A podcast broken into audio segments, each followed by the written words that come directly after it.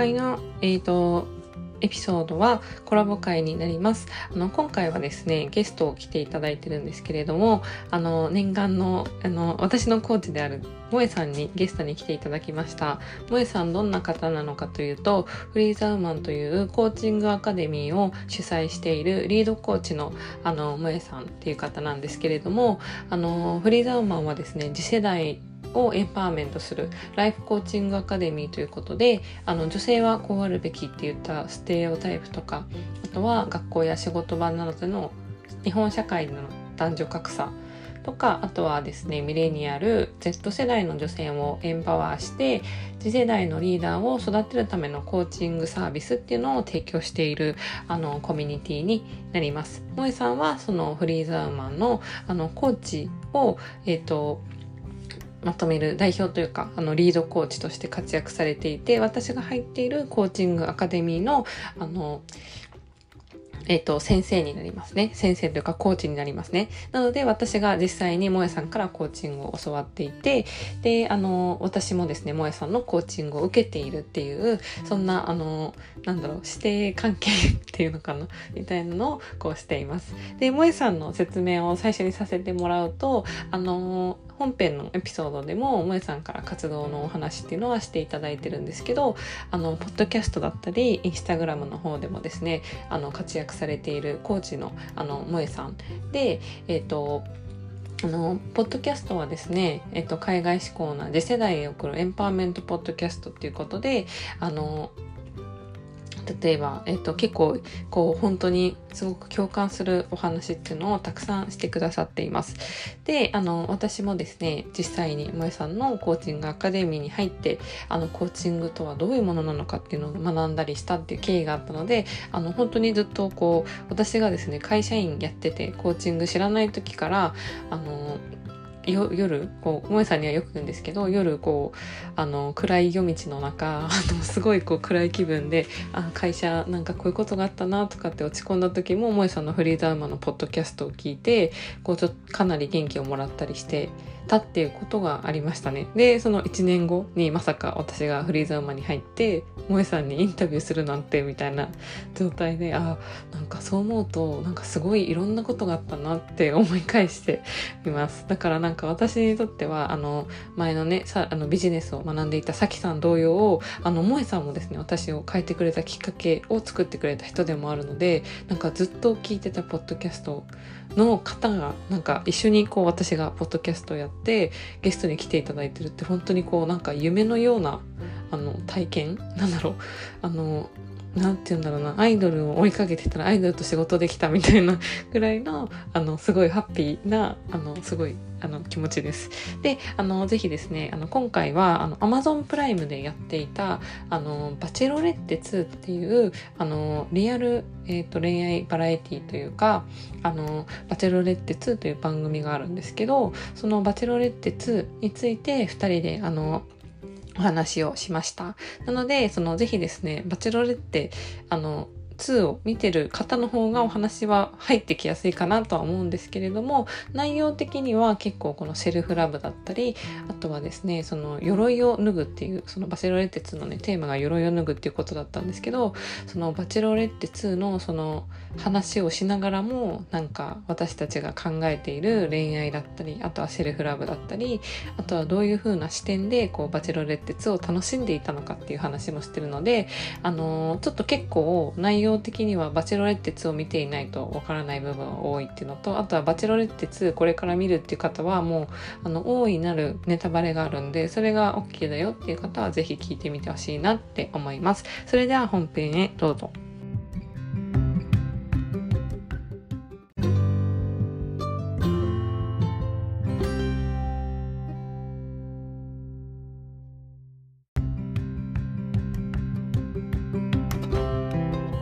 願いします。あの今回はですね、もえさんにゲストに来ていただいて、あのちょっとお話をしたいと思っています。で、今日のちょっと最初にタイトルなんですけど、自分らしい恋愛選択、心の鎧の脱ぎ方って何だろうっていうことで、バチェラー2を振り返りながら語るっていう回をしたいと思っています。あの、萌さん、今回はよろしくお願いします。お願いします。よろしくお願いします。楽しみ。あの、萌えさんはですね、あの、ちょっとこれから自己紹介をお願いしたいと思ってるんですけど、私がいつも、あの、ポッドキャストでお話ししてるコーチっていうお話をよく話してたり、コーチングのコミュニティについて話してるんですけど、その私のコーチがまさに萌えさんになります。はい、なので、念願のゲストっていう形で今日はお願いします。ありがとうございます。ありがとうにしていました。ありがとうございます。私もすごい楽しみにしてました。早速、ちょっと萌えさんの活動内容について、萌えさんから改めてお聞きしてもよろしいですか？はい、もちろんです。えっと、皆さん、はじめまして、萌えと申します。私は次世代のためのライフコーチングアカデミー、フリーザウーマンっていう、えっと、アカデミーの代表とか運営とか、そこでリードコーチとかをしています。でフリーザーマンは今の日本の社会でこうやっぱり女性はこうあるべきっていうステレオタイプとかジェンダーギャップですごく影響があるんだなと思うのでその影響を受けているミレニアル世代とか Z 世代の女性をコーチングでこうエンパワーしていけるようなあのそうアカデミーコミュニティみたいなあのものです。でコーチング以外では私は海が好きなので、えっと、去年の4月から宮古島沖縄県の宮古島に移住したりあの海でのんびりあの過ごしたりがすごく好きです。あと私もポッドキャストであのいろいろアーだこーだ話すのが 好きなのでやってます。よろしくお願いします。よろしくお願いします。あの萌さんのポッドキャスト、私も大好きで聞いてるんですけど、あのまさに私が会社員で働いてて、もう本当日々もやもやしながら生きてた時に、萌さんには何回も言ってるんですけど、夜道でずっとこう落ち込んで帰ってきた時とかはもうひたすら、うん夜歩きながら萌えさんのポッドキャストを聞いたりして、えー、そう過ごしてました。でワークショップとかも参加したりとか、そうなんですよ。だからすごいなんか今こうやってポッドキャストに萌えさんがいるっていうことがなんか自分の中で去年の私想像してなかっただろうなって思ってます。あ確かに。そうか。でもめっちゃ嬉しいです。そう言ってもらえるのが、うん、ね私もそのフリーザーマン始めたのもやっぱりあの始めたのっていうか始めてすぐにこうなんだろうな私もコミュニティとかを作ってそこでいろんな人と話してる時になんかみんなと話してると一人じゃないって思えてすごいなんか心強かったですって言われたのがなんかすごい私の中であのハッとしててしたことでなんかそういう風になんか辛い時にこうねポッドキャストとか聞いてあこう悩んでるの私だけじゃないんだって思ってもらえればいいなと思ってポッドキャストも始めたので、ね、実際になんかそういう風に聞いてくださったって聞いてめっちゃ嬉しいです。はい、ありがとうございます。なんか私も本当に去年自分が聞いて元気づけられたなんか、うん、ポッドキャスターの萌えさんが今、うん、目の前にいて自分のコーチになってるって よく考えたらすごって思って。確かに。うんいやありがとうございますありがとうございます。でもえさんね今、うん、宮古島のお話もされてたんですけど、うん、なんかちなみにその萌えさんの宮古島に住むまでの経緯とかっていうのもちょっと聞いてみてもいいですか？もちろんです。宮古島には去年の4月に来たんですけど、その前はえっと2年ぐらい香港で仕事をしていて、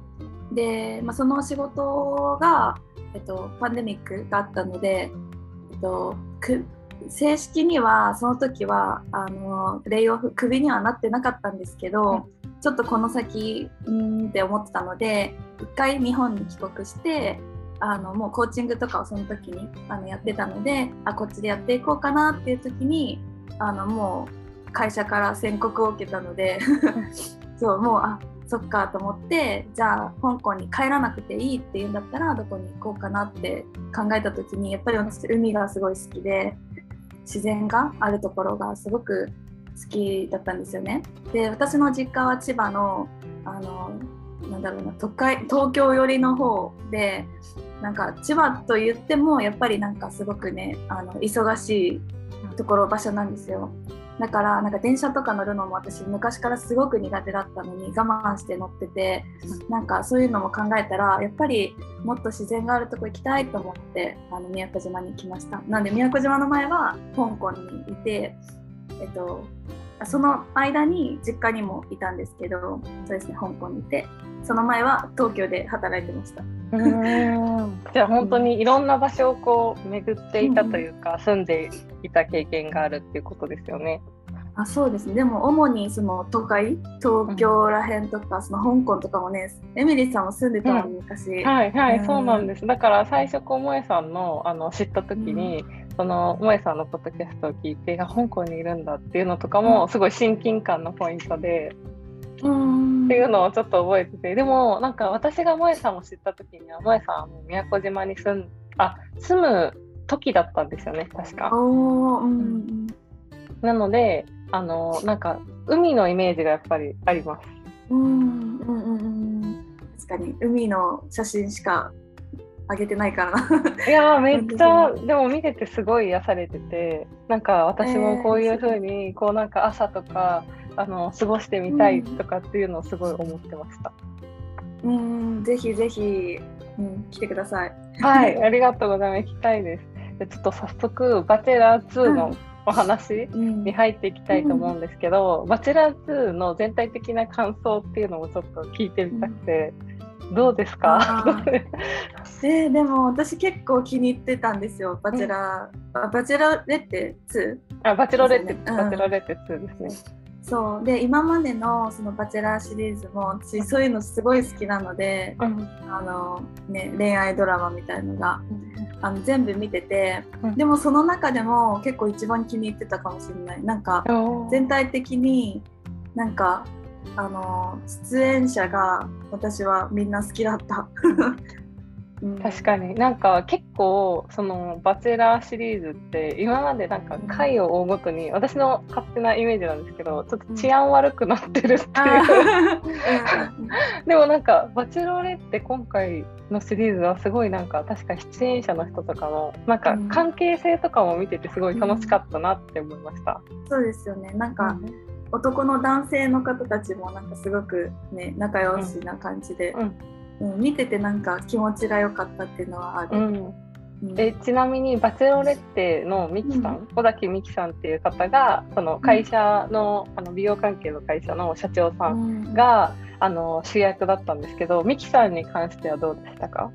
えめっちゃ可愛いと思ってました。思って見てた。なんか、うん、あの20のまゆかに似てるよね。あ確かに。えまゆか？まゆかですか、うんそうえ同じ顔と思って私は見てたちょっと見てもいいですか？でも確かになんかすっごい可愛いっていう前回の「バチェロレッテ」で萌子さんはあの、うん、結構こうあのかっこいい系だったんですよね。うんなんか綺麗っていう感じだったよね。本当だ。え似てないもんめっちゃ似てる。なんか一緒のイメージで。確かに。なんか今まで比較してみてなかったからつながってなかったんですけど確かに、うん、本当だ。本当だ。びっくり。エミリーって全然違う話になっちゃうけど、エミリーさんも K-POP 好きですよね。はい好きです。そう私も好きだから。なんかマイカだと思って。確かに本当だ。今までそこつながらなかったんでなんか今びっくりしました。うんうんうんめっちゃ可愛いなと思いながら見てたし。可愛いですよねそうなんかやっぱりその経営者っていうところで、うん、なんだろうなやっぱり日本で恋愛って言ったらなんか男の人がすごく社長とかで女の人が、ね、可愛い人みたいななんかわかんないけど、うん、そういうなんか恋愛がなんか普通みたいな当たり前みたいな感じ、なんかそのカップルのダイナミックスとして、けどなんかその女性がもうすでにその、自立してて自分の会社もやっててっていう人がどんな人を選ぶかっていうのはすごく私は見ててなんかワクワク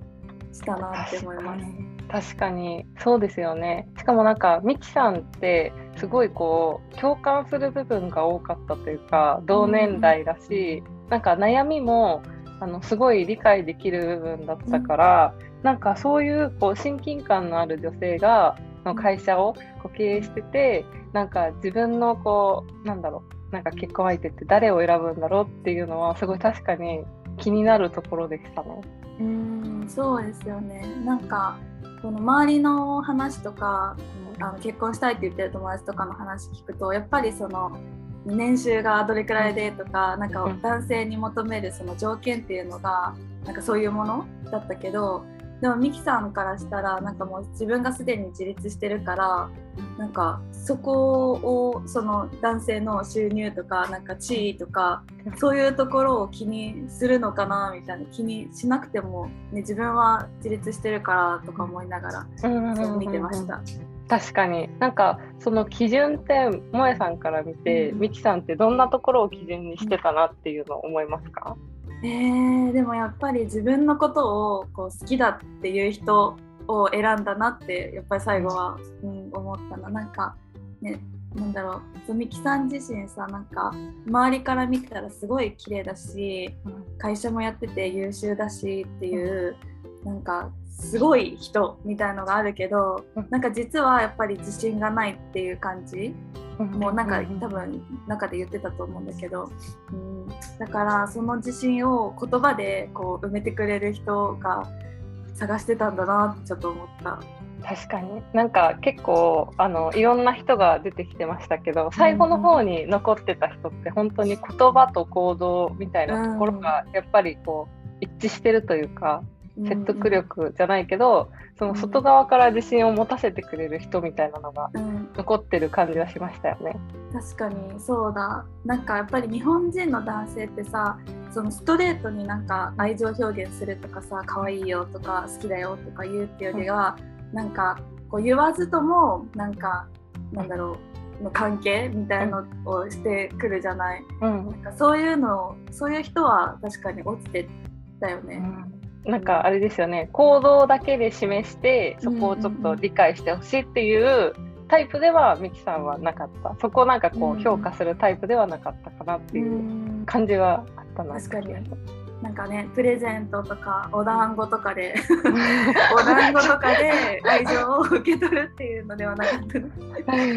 なんかこう私がやっぱこうイメージとしてあるのは口下手でもそういう行動で示されるとなんかこうなんだろうカバーできちゃうっていうイメージはあったんですけどでもなんかミキさんの基準としてはやっぱりそういうところじゃなくてなんか行動の裏にはどういう気持ちがあってこういうふうに思ってるからこういうことをしたんだよみたいなところまで言ってくれる人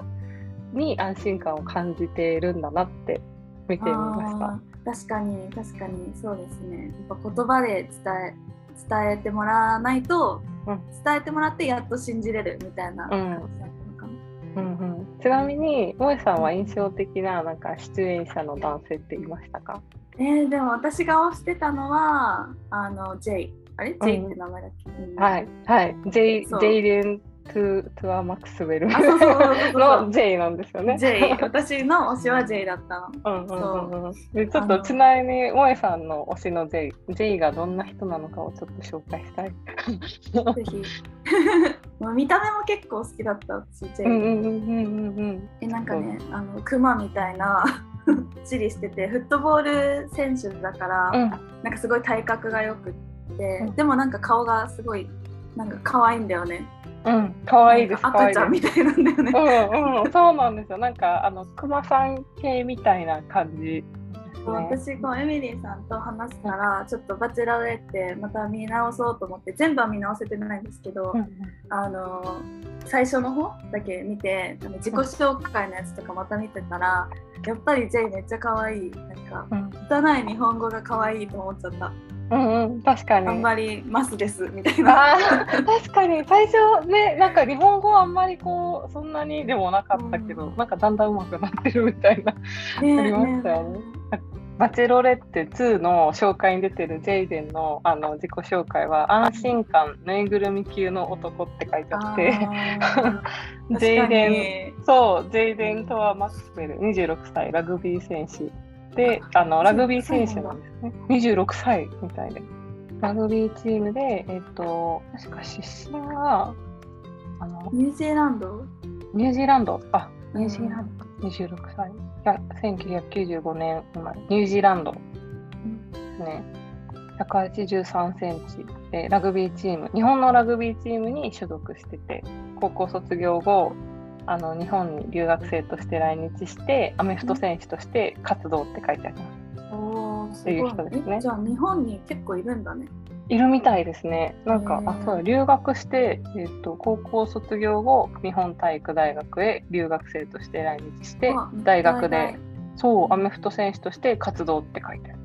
萌さんの推しのゼイレン。推しのでもあのなんで推しまあ最初から可愛いと思ってたんですけど、うん。なんか一押しになったのはやっぱりあの犬とデート犬のなんかさ、プールでデートしてたやつも、なんかあなんかファミリーになったらこういう感じでね、お家のニュージーランドだしお家のプールとかでこんな感じにミキとなるのかなって思ってたり ミキとかいて友達に確かに、そうそうそう。しかもなんかあの、未来をこう想像させてくれるっていうか、うん。しかもそれがなんか体験させてくれるってすごい夢がありますよね。ねえ本当にそう。なんかいいなと思ったしあと、なんだっけなんだっけその J の家族、そのホームステイ先の家族に会いに行った時のあの感じすごいなんかみんな愛が溢れてるみたいな会話がすっごいいいなと思ったしミキさんもねなんかすごい涙ぐんでたりしいてや、めっちゃ良かったです。なんかそうそう。あの最終盤の方でおうちデートをするんですよね残った人たちと、うんうんうん。あそうですそうですジェイデンがあのニュージーランドの家族に会えないから日本の家族っていうその第二の家族のお家に行って、その家族紹介をするみたいなシーンでめっちゃあったかい空気が流れてますよね。ねえすごい素敵だった。うん、なんかミキさんもすごい心地よさそうだったから、あこれは大丈夫かもしれないって思ったけどね。うん残念ながらジェイデンはちょっとその終盤で落ちてしまった。でもなんかそのお父さんへの手紙みたいなシーンもありましたよね。めっちゃ感動した。なんかジェイデンのいいところってなんかすごい知り合いみたいな いいなって思ったところがなんかその、外国人外国の人なんだけどそのいざっていう時になんか英語を使わないってすごいいいなっ。てめっちゃ思いました。なんだろう、うんうん相手に配慮があるなんか母国語母国語で言うの多分本人からするとなんか多分一番言いやすいし一番伝わりやすいじゃないですか。うんうんでもなんかきっとミキさんのことを思ってるからこそミキさんに一番伝わる言葉でなんか考えて言ってくれたんだなみたいなところを思うと、まあ、めっちゃなんかすごい配慮あるなって思いました。確かに思いやりがあるね。なんかその人思ってるからこそできるねそのことだよね。うんうんうんでエミリーさんの推しは誰だったの？私の推しは長谷川圭一さんでした。お長谷川さんが長谷川さんは長谷川さんもあのあれなんですよねあのなんだっけスポーツ選手で今回のうんその、あのバチェロレッテ2メンバーは結構その経営者の人とか、あのなんだろうスポーツマンとかいろんな人がいたなっていうイメージなんですけど、うん。最後の方は結構その長谷川さんとデイデンとかあとはもう一人マクファーっていうバスケの選手がいて長谷川さんはそのバスケットボール選手36歳成長する弱気な男らしい、確かに弱気だった。弱気な男。でプロフィールを見るとあなんとえっ、とですね元プロバスケットボール選手で今パーソナルトレーナーっていう風に書いてありますね、長谷川さんのいいところはなんかその大人の包容力みたいなのがすごい溢れてたところが良かったなって思いました、確かに確かに。うんでも長谷川さんもさなんかその最初のあれ言ったけどこの行動で愛情を示すみたいなタイプだったよね、で言したよね葉ってよりかは。うん。えめっちゃそうでしたよね。最初のカクテルパーティーがなんかもう話しかけに行けれないどうしようみたいな感じで言ってたのが最後まで残ってなんかその成長ぶりがなんかだんだんそのミキさんのことをこういうふうに思ってるとかなんかミキが俺のことをこういうふうに変えてくれたみたいな風にうん。なんか自分からそう話すようになってたのがえなんかすごい成長してるみたいな感じで思いました。本当。私も圭一さんすごいいいなって思って。え、萌さんはどんなところがいいなって思いましたか？えー、でもなんかそのなんだろうな素直素直な感じがしたなと思ったしすごい純粋なのかなって思った、あの、うん。なんだっけ名体の時とかもさすごい感情が 泣いてて私あれすごいいいなって思ったのね、うん、なんかそのやっぱりすごいさなんだろうなんか今までわかんないけど今までそういうなんか暴力的な なんかこととかをしたことななかったのかわかんないけどうんないからこそなんかああいう場面でちょっとこうね戦うみたいななってなんかすごいそこで感情が溢れてたっていうのが、うん。なんかすごい意外だったし、うん。うん、なんかそういうのを見て私はわあなんかすごい純粋な人なんだって思った、36歳だけど。うん、確かに。いいね。私もそこすごいなんかえーって思ったけどなんかすごい心がなんか素敵だなって思っ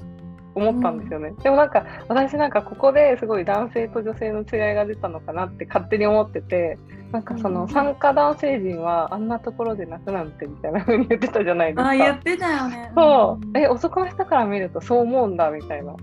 でも全然なんか良かったよね。うん。ミキもめっちゃ良かったです。ねすごいそうね良かったとうん、うん。言ってたよね。うん。言ってました言ってました。なんかそこがすごい良かったって言ってて、うん。だからあ男の人はなんかみんなの前で泣くみたいなところはすごいなんかに。すごいそこにショック受けちゃったりするんだと思って。でも、ね。確かに。女性からするとえもっとそこ見せてくれよみたいな、うんうん見せてくれた方がなんか自然だしうん。なんか、嬉しいよね。嬉しいですね。うん。うん、あそうなんか私も女性と男性の違いでこうあーって思ったことがあってそれはなんかその最初のなんだろうなみんなプロフィールとかなんか初めましてみたいな なんかその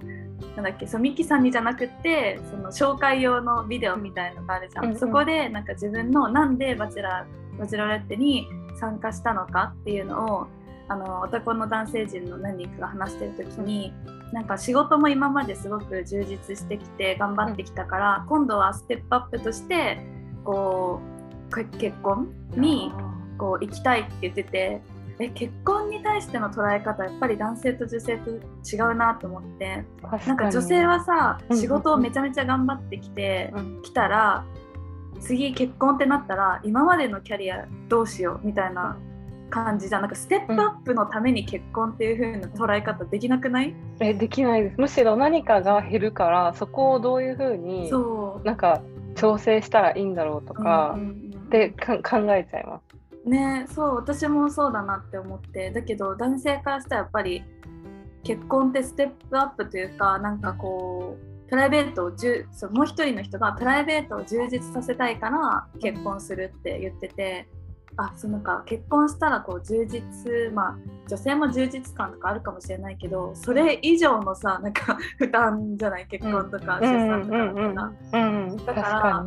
いや全然違うわ捉え方があってちゃんと確かに。なんかあってしたんだよね。えー、ステップアップになるとかあとはやっぱ仕事をこうなんかある程度一区切りさせてから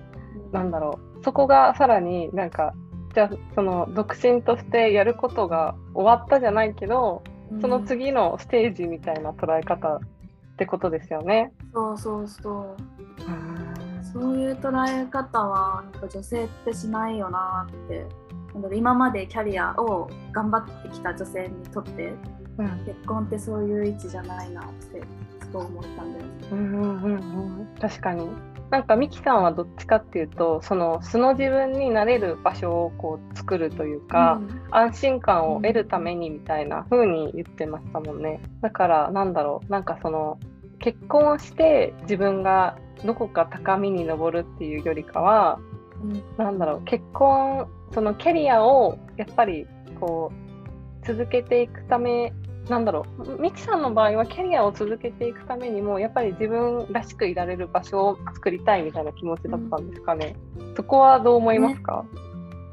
えーでもどうなんだろう。なんか結婚まずしたい。でも結婚したいって言ってたんだよね最初のうんあれでは。うん。だからやっぱり結婚はしたいっていうのもあるけどでもやっぱりさ結婚するとなると、ね、なんか今の状態だと女性の方が負担が多くなるからなんかそういうところでもまず結婚したいのかどうかみたいなところでなんか悩んでそう今。わかんないけど。確かに。確かに。でもなんかすごいこう私考察とかもいろんな動画見ちゃったんですけどなんか最初のそのオープニングとかで言われてたのはなんかそのすごい結構会社があのすごいピックアップされてたからミキさんのことももちろん言ってはいたんだけどその今やってる会社のプロモーションみたいに見えるっていうなんか意見もあったんですよ。だからなんか結婚っていうよりかはやっぱりこうなんかその部分が最初はあのピックアップされてるのかなって勝手に感じちゃってたんですけど、でも回を追うごとにあなんかミキさんのこういう風に考えてたんだみたいな。なっていうのは具体的にはなんか鎧を脱ぐっていうことがテーマって言ってたからなんか結婚の前にまず鎧を脱げるなんか人を探してたんだなってなんか見て思いました。うん。確かに。なんか今すぐに結婚で結婚がしたいっていうのが目的じゃなくて、うん、なんかそれにつながれるような、うん、その未来が一緒に見れるようななんか安心できる相手を探してでその時期が来たら結婚しようみたいなイメージだったのかな。うんうんうんうん、私はなんかそういうふうに、うん、それだとしたらなんかすごくなんかねミキさんが最終的に選んだ相手がなんか良かったなってすごい思う。うん。あえなんかちなみに、うん、そのミキさんの恋愛傾向萌えさんから見てどういうふうに感じましたか、えー、えどどういうこと？どういうこと？なんか例えばミキさんが最後選んだのはマクファーっていう、うん、あのちょっとこうずっと最初からミキさんに対してグイグイ行く男性だったじゃないですか。ずっとなんかミキさんが一番っていうふうに言ってて。うんでなんか俺はミキちゃんしか見てないよっていうことを言ってる人を最終的に選んだじゃないですか。うん、なんかその最そのなんだろう。いろんな男性陣と比較しててミキさんはなんかどういうことを考えてマクファーを選んだと思いますか？えー、でもやっぱりそのミキさん自信があんまりないんだろうなってちょっと思ってた。なんかその言葉で言ってくる人をね、うん、一番に信じるっていうことに対して、うん、でなんか私ミキさんとなんかすごい共感するのが、うん、お姉さんだよねミキさんって。長女。はい言ってました、で長女ってやっぱりこう頼るのが苦手だったりこう弱いところを見せるっていうのすごい難しいだと思うの。でなんかやっぱり一番しっかりしてなきゃいけないしなんかしっかりこうしてるよねって多分すごい言われてきたと思うからでもなんか自分の中ではこうしっかり本当はそんなしっかり私これは私の気持ちね、なんかしっかりしてるって言われてるけどいや本当は私全然しっかりしてないのにみたいな。いつもなんか周りからの目と自分が感じる自分自身っていうのがなんかちょっとギャップがあって。でもそれをなんかそれがあるからこう本当の自分を見てる人っているいるのかなみたいないないんじゃないかみたいなところで寂しさとかも私はあったのね。うん、でだから私も結構言葉ってすごい大事で言葉で言ってくれる人を信じるあとなんかラブランゲージとかも、うん、あのワード・オブ・アファメーションが一番上なの。だからすごい似てると思って。そうだからなんか自分自身のことを本当になんだろうな見てくれる人でそれを言葉で表してくれる人がやっぱ一番安心するっていうのはなんか私も共感するしなんかそういうところがミキさんもあったのかなってちょっと思う。えー、なんか私も今聞いててめっちゃ共感しまくりで ね多分長女あるあるだと思う。私も、エモエさんもお姉さんですもんね。そうそう、うん、弟がいるんで、うん、私もあの長女なんですよ。その三人姉妹の長女で。うんであのやっぱりこう周りから見られる真面目だねとか周りから言われるけどあれ自分ってそんな真面目じゃないけどなとか、うん、お姉さんなんだみたいな風に言われるとお姉さんとしてしっかりしなきゃみたいな、うん、っていう風に思っちゃったりとかあとはやっぱりお姉さんなんだから何々みたいなことで怒られたりとかしてたからやっぱりなんかあのーミキさんの言ってた鎧を脱ぐっていうのもなんか多分その人生の中でいろんなものを背負ってきたんだろうなみたいなっていうのをすごい思っててなんかそれってこびりつくみたいな感じだからなんかいざこうなんか脱いでくださいって言われてもなんか切り替えってめっちゃ難しいって思いました。うん、あそうそうそう。私もすごい思う、なんかこのね簡単に脱げるものじゃなないなっていうふうにすごい思う。うん、なんかそのバチェロレッテの旅の中でミキさんが鎧を脱ぐっていうのはテーマででなんかそのそれを聞いた男性陣がなんか脱いでいいんだよみたいなことを言っている人がいたんですよね。いたいたいた。でもなんかそのミキさん的にはなんか多分脱いで脱いでいいんだよっていうよりかはなんか脱がせてほしいみたいな感じなだったのかなって思ってそういう人はなんか結構落とされてた脱いでいいんだよみたいな素を見せていいんだよって言われてた人は。でなんか結構印象的な言葉がなんかちょっと場面は覚えてないんですけど、うんうん、なんか素を出すこととなんか弱さを見せることは違うみたいなことを多分ミキさんが言ってて、うん、あなんかそれもなんかすごい私結構わかるなって思うんですよ。なんか素をなんか弱さを見せるのってふとなんかこう出ちゃうみたいなところがあったりなんかこの人だから出せるみたいなものがあったりするからなんかミキさんの言ってた自信本当は自信がないっていうところを、うん、なんかなんだろうやっぱりそういう分厚い鎧を脱ぐってなると、あの行動とか言葉でね、肯定してもらうって私もなんかそういうそこまで知ってもらえないと結構難しいかもってめっちゃ思いました。確かに確かにね素を見せてとかさ、うん、なんか言われてもねそんなすぐに見せられないし確かにエミリーさん言うように弱さを見せるってなんか見せようと思って見せれるもんじゃないけど、うん、なんか私誰にでも見せれるものじゃないから、うん、なんかそこの見せれるまでのなんか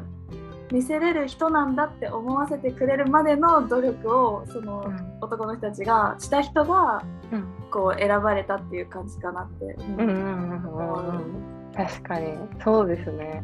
えちなみになんかその萌えさんの思う、うんうん、なんか今のテーマのミキさんだったんですけど、自分らしい恋愛って何だと思いますか、えー、自分らしい恋愛。でもなんかそのミキさんのその鎧を脱ぐとかすごい私も共感できて、うん、ね、さっきも言ったけどなんかそのなんだろうしっかりしなきゃいけないとかいうプレッシャーとか小さい頃とかからずっと積み上げてきたものがガチガチにこう固まっている状態だった私も、うん、そう。だからでもなんかそこでその鎧を脱ぐっていうのを考えた時になんか自分でこうなんだろうなよいしょって脱ぐとか誰かがじゃあ脱がしてあげるよって脱ぐってよりかはなんか本当に自分私の場合は自分がなんだろうあこのままでいいんだこれでもいいじゃんみたいななんかその頑張ろうとしなくてもいいやって思った時になんか鎧がなんか溶けてくみたいな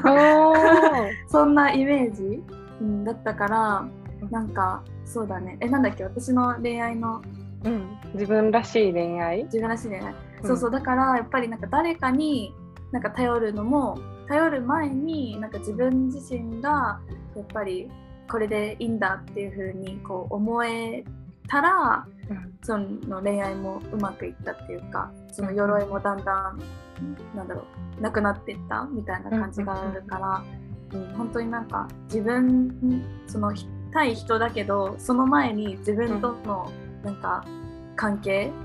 がすごい大切だったなってすごい思います。うん。えなんかその鎧を溶かすっていうのは結構私もなんかあの今まさになんかそういう、こうちょっとなんか時に来てるかなって自分で思ってて、うん、でもなんかやっぱりそのセルフラブとかあとはこうコーチングとかを通して自分と向き合っててもすごい長年こうこびりついてるから結構難しくてなんかその恋愛の悩みとかもやっぱりこうどうしてもなんかあこの問題ループしてるなとか出てきたりするんですよ。なんかその解けたきっかけじゃないけどどういうふうになんか乗り越えたっていうのがありますか？えー、どういうふうにだろう。でもなんかその瞬その瞬間でバッて解けるとかじゃなくってなんかだんだんだんだんなんかなくなったっていう感じかな。でもやっぱりそれはなんかその自分と向き合ってどういうことがしたいとか本当にやりたいこととかをこうやっていく過程ででなんか出会う人とかに前まではなんか自分のことを考えてることとかをこうなんだろうなこうバーって言ったらなんか意識高いって思われるんじゃないかとかで周りのその相手の反応みたいのを見てあこの人に言ったらこうかなとかすごいジャッジを周りの人をしてたけどでもなんかそのなんだろう自分のやりたいこととかをこうやって行動してあもうそれってすごいいいことだからもう気にせずなんか周りにも言ってこうみたいな感じに思ってこういろんないろんな人じゃないけど会った人とかにも自分は今こういうことしててみたいなことをなんか自信持って言えるようになってきたらなんかだんだん自分にとってベストな人がこう来てきたっていう感じかな。うん。そうなのでなんか自分がなんかそのなんだろうな。何かやろうっていうよりかはもう自分の心地よいまんまにこう生きる生きる、うん。っていうのが必要だったかも。うんすごいそのなんか今聞いてすごいなんかしっくりきたって思ったのが、うん。なんかまさに私がフリーザーウーマンに入ってからもなんかそういう経験がたくさんあって、うん。なんかコーチングでもすごいこうあのアクションプランを立てたりとか自分の中に向き合ってあ私ってどうしたいんだろうっていうのをすごい向き合って考えたしあとはその仲間がいたっていうのもまさにそうでなんかその鎧をもうガッチガチだった時ってなんか全然みんなのことを信じられなかったんですよ。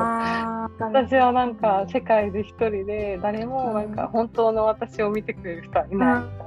って思ってたんだけどなんかそのみんながすごいこうあの安心できる場所があったり本当にそういう自分がこういうことをやりたいんだよねっていうところをお互いこうなんか話し合えたりとか、うんあのみんなで応援し合える人たちが現れてからはあなんか自分ってこのままでいいんだって思えるようになりつつあるっていうのが、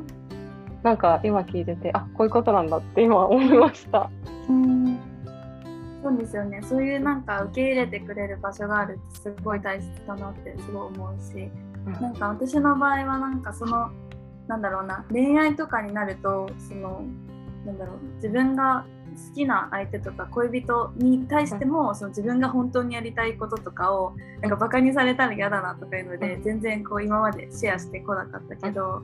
うん、でもなんかそういう一緒に頑張ってる仲間とかがいてあ一回ちょっと言ってみようと思って言ったらすごい、ね、応援してくれるとかもあると思うから、うん、エミリーさんもどんどん言っていっていいと思う。でも本当になんか今までの自分からは考えられないくらいなんかうん。自分の気持ちとかもすごいアウトプットできるようになってるから、うん。あなんかそういうことなんだって今聞いて思いました。うん。なんかやっぱ恋愛もそうだよね。その自分の気持ちとかを言っていかないと分かんないよね。うん、なんか、なぜかわからないけど相手が勝手に理解してくれるみたいな期待を今までは持ってたんですよ。でも結局、うんうん。自分が言わないと何も伝わらないのになんか言った気になってるみたいなのを繰り返したなって、わ あるあるある。ありましたか？なんか私がすごいあの参考にしてるあのパートナーシップの形をしてる人たちがいてあのその人がたちが言ってたなんだろう夫婦円満の秘訣はなんか察してほしいと思わないことって 言ってた。まさにそうだなと思って。いや本当ですよね。超能力者じゃないからさみんな察するなんて絶対できないんだよね。うん。うん。わかります。なんかちなみにそのなんか今恋愛っていう軸で聞いたんですけど自分らしい人生の選択とかっていうのはうん。萌えさんはどういうふうに思いますか？なんかバチェロレッテを見てとかあと自分の経験を振り返った時に。自分らしい選択。あえー、なんだろう。でもなんかどんな選択してあでもどうなんだろうなわかんないな。難しいねその質問。でも私は自分らしい選択はどんなことかな？でもなんか多分周りからしたら「えそれ大丈夫なの?」とかなんか後先考えてるの？みたいな選択を今までしてきたかなとは思う。ううんんけどなんかやっぱり自分が納得自分なりに納得した自分がやりたいって思うことをあのやってきた感じがあるかな。それを選んだ時って、はい、なってます、なってます。選んだ時って、自分の中では、なんか、どういう状態ですか？確信してるなのか、なんか、ちょっと怖いなのかとか、うん。不安だけど選んだなのか。うん、いや不安だけど選んだらと思う。うん。確信はないと思ってて、うん。うん、なんかそれ確信できるかどうかってさなんかもう未来に行ってその未来に行かないとわからないことです。なんか過去を振り返って、あこの時これがあったから今これなんだっていうのは確信ができるけど、その時点で確信できるってことは私ないかなって思ってるから、でもその選択をして自分がこれで良かったって思えるかどうかのな行動は今できるから、うん。なんかそういうところでなんかその不安と折り合いをつけてるかななんかこの先これでこの選択して大丈夫かなっていう不安って何の選択しても多分あると思うけど、うん。うんでもそこで不安にね思ってなんだろうこんな不安に思ってんならなんかちょっと自分に向いてないのかもとか自分はできないのかもって諦めるのはもったいないなってすごい思う。うん、確かに。なんか私も今自分らしい選択っていうのをちょっと振り返ってみたんですけど、なんかそのまさにフリーザーマンに入る時でその萌えさんと最初にそのコールした時に、あなんか今の悩みっていうのをなんかその会社の不安とかあとは、なんだろうあの留学に行きたいけどみたいな話を相談した時に、じゃあなんか来年も同じことで悩んでたいですかって言われた時にあなんかそれだけはしたくないなみたいな風に思って踏み出せたっていうことがあったからやっぱりなんかそれを選ばなかったらどんなこうなんかチャンス逃してるんだろうみたいな風に思うと、なんかあやっぱ今そういうチャンスを逃さなかったから今自分がここにあるんだみたいな納得できてる道を自分でも歩めてるっていうのがなんか、うん、すごい不安だけどやっぱ踏み出すことの良さなのかなって思いました。うん、そうですね。でもそうやって今ああの時やってよかったと思えてるのってねエミリーさんがもう本当に今までこう頑張ってきたからそう思えてるっていうのはあるからね。ありがとうござい素晴らます。しいです。ありがとうございます。ちょっとここであの、うんあれですね。一旦あのこの後半戦っていうのも収録しようと思ってまして、後半戦は萌えさんの方のポッドキャストの方でうん。あのちょっとまたお話をさせてもらうのでぜひ萌えさんのあのポッドキャストの方にはい。あの次はですね後半戦ぜひ聞いてみてください。ぜひ。ぜひ